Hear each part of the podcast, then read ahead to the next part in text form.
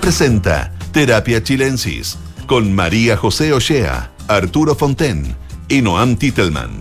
Auspicio de Sonda, líder en transformación digital.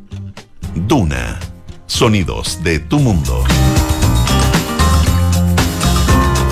Hola, hola, ¿cómo están? Muy buenas tardes. Bienvenidos y bienvenidas a un nuevo capítulo de Terapia Chilensis en este día martes 10 de octubre, martes después de un fin de semana largo, pero un fin de semana increíblemente doloroso por decirlo menos. Arturo Fonten, ¿cómo estás? Muy bien, muy buenas tardes. Buenas tardes. Y está con nosotros, como todos los martes, Noam Titelman desde París, a quien imagino el conflicto que estamos viendo, eh, la guerra.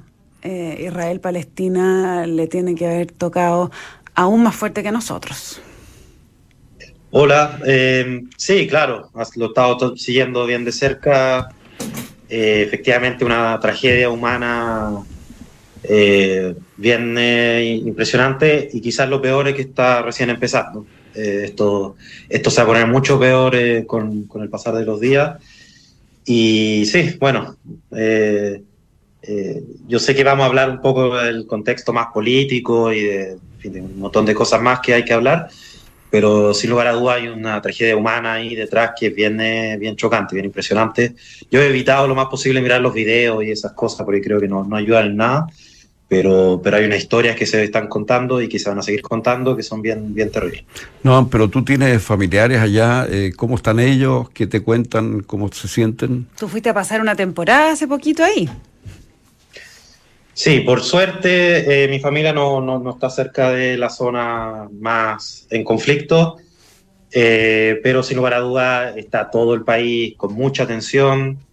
Eh, bueno, hay alarmas que suenan permanentemente por, por, los misiles que siguen llegando y hay un ambiente de guerra, que, que es, un, bueno, es un país que básicamente ha estado siempre en guerra, más o menos activa, pero, pero que tiene una, una experiencia importante en términos de guerra y, se siente ese ambiente, ¿no? el, gobierno también ha llamado reservistas, eh, así que hay un, hay un ambiente muy tenso, pero dentro de lo posible, por suerte mi familia está, está tranquila.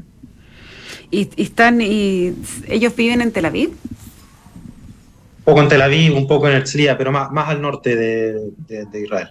Igual las distancias son muy pequeñas, ¿no? O sea, pues. Todo Israel es como eh, el territorio de la región metropolitana, una cosa así, y, la franja de Gaza es como una comuna, o sea, un poco cuesta dimensionar lo pequeño que es todo, todo el espacio en el que se está dando bueno, hace siglos, ¿no? La, de todas estas, peleas. La franja de Gaza tiene algo de un poco más de 40 kilómetros de largo y algo de 7 u 8 de ancho. Mm. O sea, estamos hablando de un pedazo muy pequeño. Tiene costa, por Se preguntaba si, si, estaban de Tel Aviv o dónde, porque a ver si se iban a ir, si, o, ellos eh, se quedan ahí, cuáles como las decisiones de las personas que no están en el mismo conflicto, pero están a poquitos kilómetros. No, no, bueno, está todo por verse todavía. Yo creo que hay mucha expectación, no, no, no hay mucha claridad, salvo el hecho de que esto está recién empezando, ¿no? Y, ya entrando quizás más en el análisis político, y, estratégico, no sé. Eh, eh, esto, esta, esta, digamos, declaración del gobierno y, y, los primeros ataques que ya se están viendo sobre el Franja de Gaza están recién comenzando. Y yo he leído de varios y hay cierto nivel de consenso de que es altamente probable de que haya una reinvasión de la Franja de Gaza. Un, un paréntesis, porque no sé si todos los grados escucha conoce todo el, relato, que es bien largo y no, no, creo que alcancemos a contar toda la historia, pero hay dos eh, partes en la que eh, eh, de territorio palestino, que son los llamados territorios ocupados, y esos territorios ocupados, como te decía, son dos. Está la franja de Gaza, que es una pequeña franja que está básicamente entre Israel y Egipto, y Cisjordania, que está, digamos, entre Israel y Jordania. Eh, Cisjordania eh, eh, es la zona en la que hoy en día domina un grupo palestino que se llama Al-Fatah, que son más seculares, digamos, y que son los que lideraron digamos, históricamente a la organización palestina y fueron también, por ejemplo, Yasser Arafat era de ese, de ese movimiento. Eh, y en Cisjordania hay muchos, y, Jerusalén Oriental, hay muchas colonias que son grupos de judíos instalados, digamos, en medio de territorio palestino eh, y muchas veces rodeados, digamos, de ejército que está ahí defendiendo a, esos colonos. Muchos de, o sea, en general son personas ultranacionalistas que viven por ahí. Y en la Franja de Gaza, en los años 2000, se retiraron todas las colonias, entonces ya no hay colonias dentro de la Franja de Gaza, y además en la Franja de Gaza domina otro grupo palestino, que es Hamas, que es un grupo palestino más relativamente más, más, más, radical. que emerge a finales de los años 80, que es un grupo islamista eh, que no, no, reconoce, digamos, la, la existencia del Estado de Israel o la legitimidad de la existencia del Estado de Israel y que eh, tiene cercanía con básicamente Irán y Hezbollah y, en fin, digamos, de, esa órbita. Eh, y son los que perpetraron el atentado, el último atentado. Ahora, este, este, este cruelísimo atentado que se, que se produjo por parte de los palestinos eh, tuvo bastante armamento y el armamento, por lo que uno lee, viene de Irán. ¿Qué explicación tiene que, Irán no son árabes, digamos, comparten sí, claro, la religión musulmana, pero da la impresión hoy día de que Irán está más cerca de estos palestinos que Arabia Saudita, que ha tenido conversaciones con el gobierno de Israel, que no sabemos mucho en qué consisten, pero, pero en fin, hay un cierto mayor acercamiento hoy día entre Arabia Saudita e Israel que entre Irán e Israel. ¿Por qué Irán está en esta posición? Sí, mira, Primero déjame hacer una pequeña precisión nomás, que el atentado lo hizo jamás. Y los palestinos son más diversos y más amplios que jamás. No lo digo solamente en términos de personas de a pie, sino realmente hay dos gobiernos paralelos hoy día en el mundo palestino. Claro, es decir, Jordania es, un, gobierno mucho más moderado y jamás es mucho más radical en la, Sí, sí, exactamente. Ahora, también es cierto que eh, Al-Fatah y la, Autoridad Nacional Palestina que, están en, en Cisjordania eh, han ido perdiendo crecientemente poder y apoyo entre la población palestina y en parte eh, ya esto ya es más un análisis, pero, pero el, primer ministro palestino, Abbas, Mahmoud Abbas, ha ido pateando las elecciones porque tienen bastante temor de que en caso de haber elecciones las perderían rotundamente. Al, Fatah hay muchas acusaciones también de corrupción. ¿Y, si las perderían, las perderían en manos de Hamas también que están entrando en Cisjordania? O, o sea, porque ya, ya la franja de Gaza ya la quitaron. Que piensan que, que, podría, por lo menos jamás, irle muy bien unas elecciones como esa y al Fatah muy mal. Ya. Eh, eso por un lado. Por otro lado, efectivamente, ¿por qué jamás hace este atentado? Y ahí ya, bueno, hay un sinfín de analistas y pues, personas que han salido a tratar de plantear por qué ha pasado, pero hay un contexto, hay un elemento que yo creo que todos más o menos están de acuerdo, es que que básicamente eh, han pasado dos cosas el último año. Por un lado, el conflicto palestino-israelí ha ido perdiendo protagonismo en las discusiones, en el debate mundial. O sea, en los años 90 este era el tema que aparecía en todos los foros de debate en el mundo, hasta el año 2000 todavía pasaba eso, y parecía en los últimos años que había perdido protagonismo. De hecho, uno de los principios de la diplomacia internacional, si uno quiere ponerlo en esos términos, hasta el gobierno de Obama, yo diría, era que eh, un prerequisito para lograr la paz en el Medio Oriente era el establecimiento de un acuerdo de paz entre palestinos e israelíes. Y en los últimos años, y eso es lo otro que ha ido pasando, ese, ese principio parece que ha ido perdiendo fuerza, entre otras cosas porque distintos países árabes han empezado a llegar a acuerdos de, relaciones diplomáticas incluso con Israel, ¿no? los acuerdos de los Emiratos Árabes. Y, y aquí entro a lo que preguntaba Arturo, en el último tiempo eh, era un secreto a voces que estaba avanzando la negociación entre Arabia Saudita e Israel y que, y que todavía no estaba claro, digamos, porque no era público hasta qué punto iba a llegar el restablecimiento de relaciones, pero estaba bien cercano a alcanzarse una cosa así.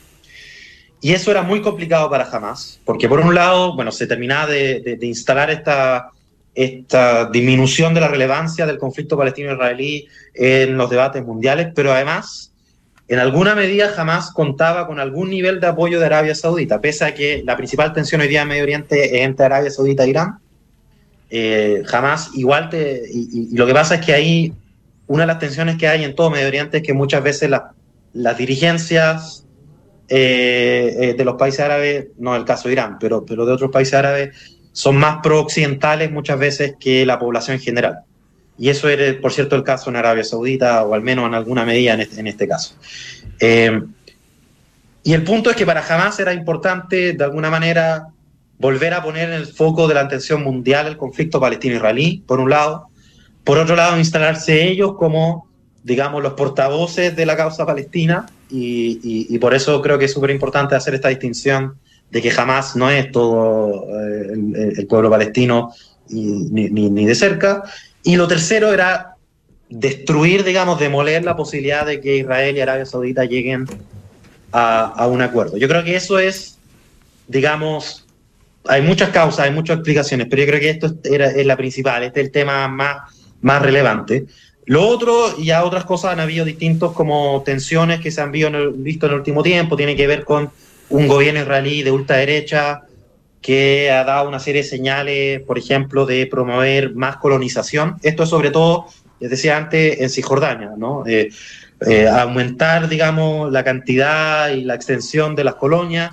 Incluso algunos en el gobierno plantean bastante explícitamente la idea de anexión. O sea, perdón que de nuevo me tenga que ir para atrás complicando un poco esto, pero no, estos territorios ocupados no tienen, ni, tienen autonomía. De hecho, hay policía civil, digamos, palestina en, en, en esta zona, eh, que son resultados del acuerdo de Oslo de los años 90, de, de, de, mucho atrás, que originalmente se había pensado como un primer paso hacia la independencia, pero no se siguió avanzando en la negociación. Pero un y la idea de, anex, de, anexar esos terrenos es terminar con esa autonomía.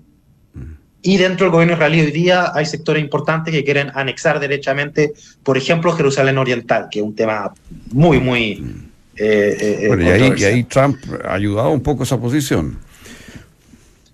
Eh, bueno, claro. Cuando decidió entonces, instalar la embajada eso, en Jerusalén. Ha generado cierto nivel de tensión, pero yo creo que lo principal que explica por qué además jamás hace este, este atentado en particular, o esta forma de atentado, esta, este atentado un tanto espectacular y además con el apoyo de Irán, tiene que ver más bien con la discusión geopolítica general, digamos.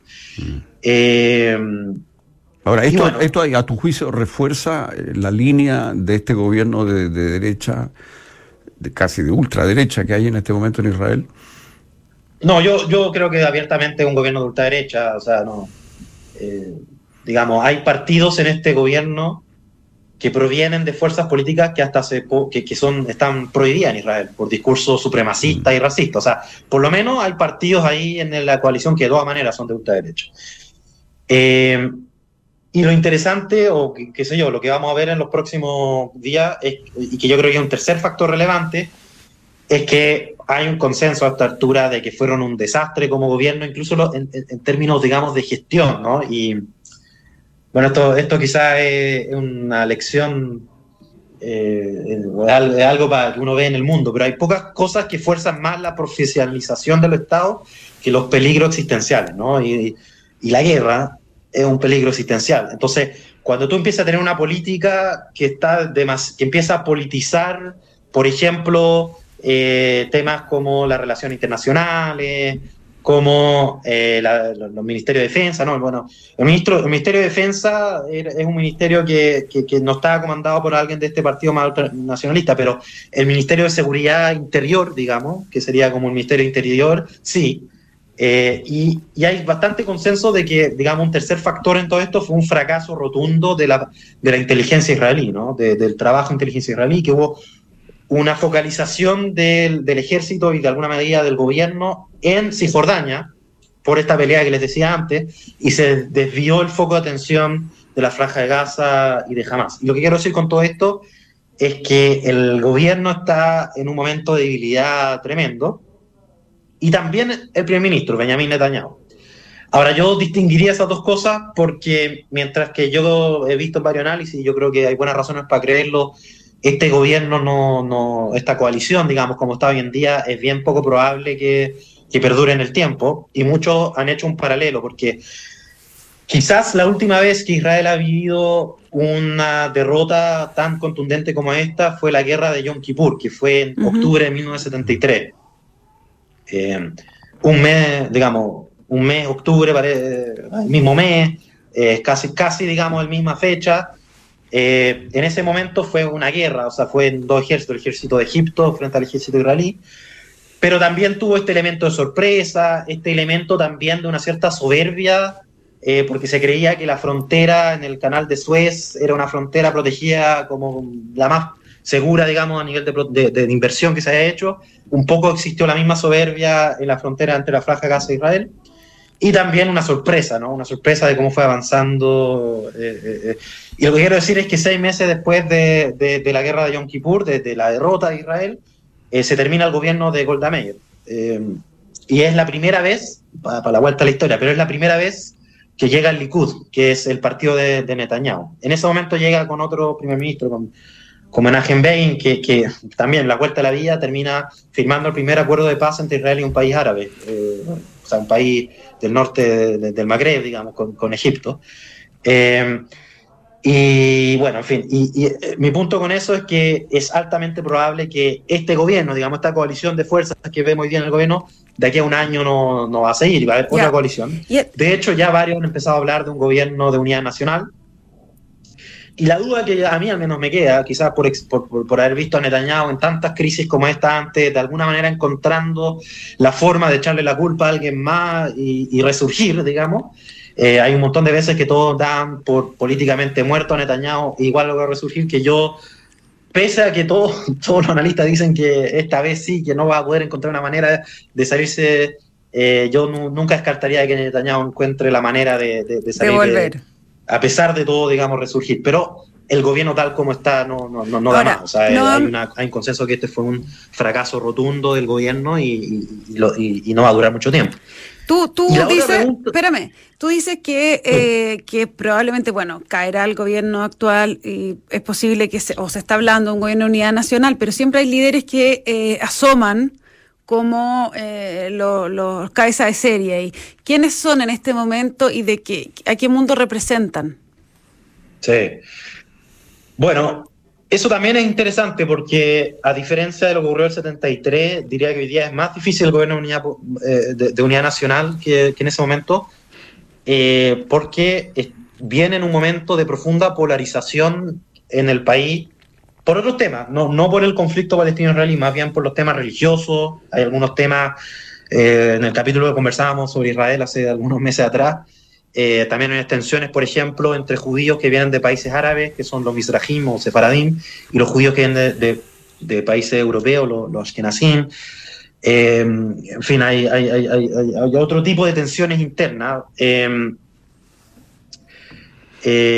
y a la vez eh, lo paradojal es que hoy día la izquierda prácticamente no existe en Israel. Eh, el Partido Laborista, que era un partido que estuvo tres décadas gobernando solo, que era el principal partido de, Israel durante un montón de tiempo, hoy día está reducido a su mínima expresión, tiene cuatro parlamentarios, que es lo mínimo para poder existir, digamos, para, poder entrar al Congreso. lo, que, lo que era su aliado histórico de la izquierda, el Meretz, ni siquiera alcanzó ese umbral. Y, y básicamente hoy día la oposición son partidos de centro y hay dos grandes partidos de centro. Un partido de centro-centro, para ponerle algún nombre, eh, que básicamente es un partido eh, que su principal plataforma es laico, digamos, contra los temas de religiosos que, existen en Israel.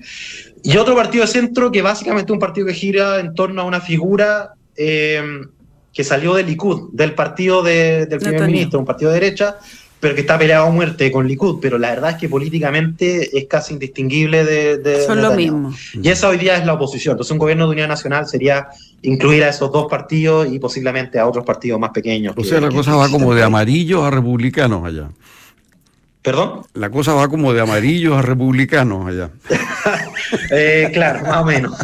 Eh, oye, oye, eh, déjame hacerte una pregunta. A ver, lo que sí yo creo que es importante darse cuenta es que este atentado, y aquí hay harta experiencia, harta investigación de la ciencia política que muestra que estos atentados, por ejemplo el atentado de París, el, atentado de Londres, en fin, todos estos atentados, lo que hacen no es cambiar tanto la posición o fortalecer incluso necesariamente a, las posiciones más beligerantes, eh, digamos, a los partidos políticos más beligerantes, o a más que los partidos políticos, lo, que fortalecen no es que, no es que por ejemplo, veamos a los partidos de ultraderecha hoy día más fortalecidos necesariamente, sino lo que vamos a ver es que personas que eran más liberales o que tenían posiciones menos beligerantes se vuelven más beligerantes. O sea, por ejemplo, yo creo que estos partidos de centro van a adoptar posiciones más beligerantes eh, eh, y entonces es perfectamente posible que lo que termine ocurriendo es que los partidos de ultraderecha eh, dejen de estar en el gobierno, pero los partidos de centro terminan apoyando posiciones mucho más beligerantes y por lo tanto la posición de Israel, y, eso es lo que creo que vamos a ver en las próximas semanas, es que hoy día Israel, a nivel de la población, a nivel de los políticos, pero incluso a nivel internacional, hay un apoyo muy fuerte y como pocas veces yo diría en, en su historia, hay una un reconocimiento de que Israel va a tener que hacer algo militarmente muy contundente. Es un poco, y es el otro paralelo que se ha hecho mucho, es con el, el, atentado a las Torres Gemelas en mm. Estados Unidos, ¿no? Como que hubo una ventana de apoyo internacional y nacional a, a una acción beligerante muy potente. Muchos dicen que quizás eso generó eh, ¿no? un exceso en esa, en esa acción. Incluso en términos, ni siquiera estoy hablando aquí en términos eh, eh, éticos morales, que por cierto los hubo y probablemente los habrá en este caso también, sino incluso en términos estratégicos. O sea, el desastre de Irak y Afganistán, hoy día, incluso en términos de los intereses, digamos, utilitaristas más básicos de Estados Unidos, creo que hay pocos que dirían que esas misiones fueron exitosas, ¿no? y hay cierto resquemor de que eso pudiese ocurrir ahora, ahora también. también. ¿Qué, qué, qué pasará con el escenario eh, internacionales, en el fondo me refiero que qué se espera que ocurra de aquí, porque más allá del apoyo que ha recibido Israel, eh, bueno, Estados Unidos ya mandó armas, etcétera, pero ¿puede escalar este conflicto? Sí, sí, a ver, primero que todo, yo, yo, yo quiero insistir en que este es un nivel de apoyo que al, menos a mí me, me, cuesta recordar un momento en que ha habido ese nivel de apoyo, porque no solo Estados Unidos que ok, uno, uno ya, ya, ya se lo podría haber esperado. Pero es prácticamente todos los países de la Unión Europea, es Alberto Fernández desde Argentina, ¿no? Eh, eh, es Lula, eh, es realmente un nivel de apoyo que, que, que, al menos a mí me cuesta recordar que haya ocurrido así, incluso bastante transversal, izquierda-derecha, ¿no? bien, bien, bien notorio.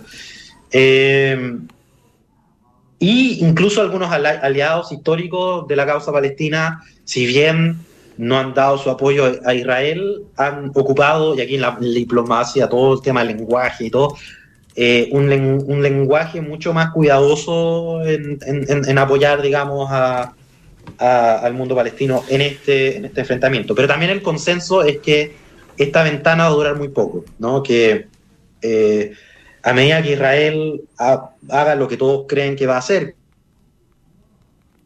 Se nos cortó lo que veníamos conversando con, sí, con hermano. Clave. Una de las preocupaciones, por supuesto, es la escalada internacional que pueda hacer, eh, que pueda tener este conflicto. Pero otro de los puntos que me parece delicado y que me hubiera gustado eh, preguntarle, pero bueno, se nos descolgó, te pregunto a ti también, Arturo, es ¿cómo has visto la reacción que ha tenido el gobierno de Chile frente a este tema? Mira, yo creo que fue un poco confusa, pero no tanto como se ha dicho. Eh, creo que se exageró un poquito, eh, en el sentido que no fue suficientemente claro al comienzo la condena al ataque eh, palestino. Pero hubo esa condena en realidad. Yo creo que las críticas a la declaración del canciller, a mi juicio, fueron un poquitito exageradas. Eh, claro, lo que se le criticó es que igualó en el fondo el Hamas mencionó con la misma frase, claro. No lo igualó, pero lo mencionó la misma frase eh, y eso, claro, fue tal vez fue, fue inadecuado. Pero después el presidente terminó con un tono muy enfático, mm. condenando el ataque sin, sin matices. Ahora, claro, en Chile hay una comunidad palestina importante y la gran pregunta, claro, que uno se hace en todo esto es, bueno, pero ¿cuál es el destino de los palestinos, digamos, en medio de todo esto? ¿no? Porque la franja de Gaza prácticamente es, un, es una zona rodeada incluso por el mar, y, por las fuerzas israelíes. Hoy día, hoy día ahogada. Y, claro, eh, tiene muy poca posibilidad de desarrollarse, una de las zonas más pobres del mundo, altamente, con mucha densidad. Mm. Entonces, ¿cuál es el destino del pueblo palestino? Es una gran pregunta. Ah, y, a medida que pasan los días, yo creo que eso va a ir aflorando de nuevo, porque ese ha sido siempre el gran problema. Ahora, eh, Palestina, eh, los palestinos siempre se han apoyado mucho en la alianza árabe, ¿no es cierto? Y eso es lo que se ha ido resquebrajando el último tiempo. Y eso, por eso es tan interesante, ¿por qué? o tan intrigante, ¿por qué Irán ha estado suministrando armamento? Eh, bastante detrás de este plan. Sí, por lo menos, por lo menos suministrando armamento. No, te, te caíste, bueno, ha vuelto, ha vuelto no Antideman, pero... En, una palabra, sí, no. Nos queda poquito, nos queda poquito, me gustaría que cerraras la idea que estabas planteando y, eh, y también hacerte la pregunta que le, que le hice Arturo en muy breve. ¿Qué te pareció la reacción del gobierno de Chile? Sí, eh, bueno, muy claro, muy brevemente, solamente a propósito de lo que decía Arturo, yo creo que sin lugar a duda la, la, incidencia de Irán tiene que ver con su disputa con Arabia Saudita. Eso, yo creo por ahí se explica por qué Irán está tan interesado, digamos, en, este conflicto. Y, sobre lo que les decía antes, bueno, este es un momento excepcional en el que ha habido un apoyo bastante transversal a la, digamos, a, condenar eh, los atentados, pero que en las próximas semanas yo creo vamos a volver a ver la misma clivaje y polarización más o menos entre los países que apoyan uno u otro lado del conflicto. Eh, la reacción de Chile, comparado, digamos, efectivamente eh, fue un poco extraño la lentitud en que se, con la que se pronunció el presidente sobre el tema. Me pareció además extraño los tweets del, del canciller. Eh, como que un primer tweet decía algo así como eh, la legítima defensa no justifica matar civiles, lo que está muy bien, es muy cierto, pero eso se puede haber dicho hoy día, ya hace 30 años y hace 10 años también. Eh, y después como para explicarlo creo que fue peor todavía, porque básicamente dijo que eh, eso eh, hizo una, comparación un poco desafortunada, como que jamás y el Estado de Israel son lo mismo, lo que incluso en términos, digamos, semánticos equivocado, porque uno es un grupo político y el otro es un Estado, pero, pero en fin. Eh, yo creo que al final el tuit del presidente ese fue lo más criticado, ¿no? esa igualación. Sí, que a mí me llamó mucho la atención, si pues, estamos hablando del canciller, si hay alguien que tiene que saber bien mm. cómo ocupar el, lenguaje, eh, no solo un asunto semántico, y en, una circunstancia como esta, uno esperaría que es el ministro de Relaciones Exteriores de Chile y que sea él el que se equivoque en eso, eh, a mí igual me llamó bastante la, atención. La, reacción del embajador fue muy... Muy dura, pero con toda razón. Y, y lo último que, quizás quería plantear es algo que también mencionaba Arturo, que, bueno, ¿cuál es la solución, no? Más allá de, lo que está ocurriendo en este momento. Y es muy desesperanzador, porque la verdad es que existe muy poca esperanza en que la solución de dos estados hoy día sea viable. Básicamente está la penetración de las colonias en los territorios ocupados, que hay muy pocos que tienen mucha esperanza de que eso vaya a ocurrir. Además, lo que les decía antes, los que están más fortalecidos hoy día son más bien los grupos más radicales, de lado y de lado. Y eso es lo que hace tan, tan triste y tan desolador el panorama mirando hacia adelante. Honestamente, yo no tengo, no tengo ninguna claridad sobre cuál va a ser el camino de salida para largo plazo, digamos, de, de, de esta situación.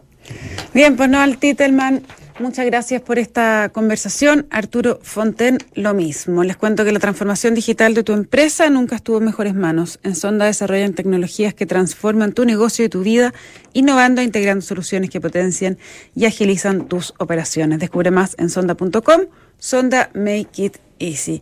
Quédese con nosotros porque a continuación información privilegiada al cierre y luego sintonía crónica debut junto a Bárbara Espejo y Francisco Aravena.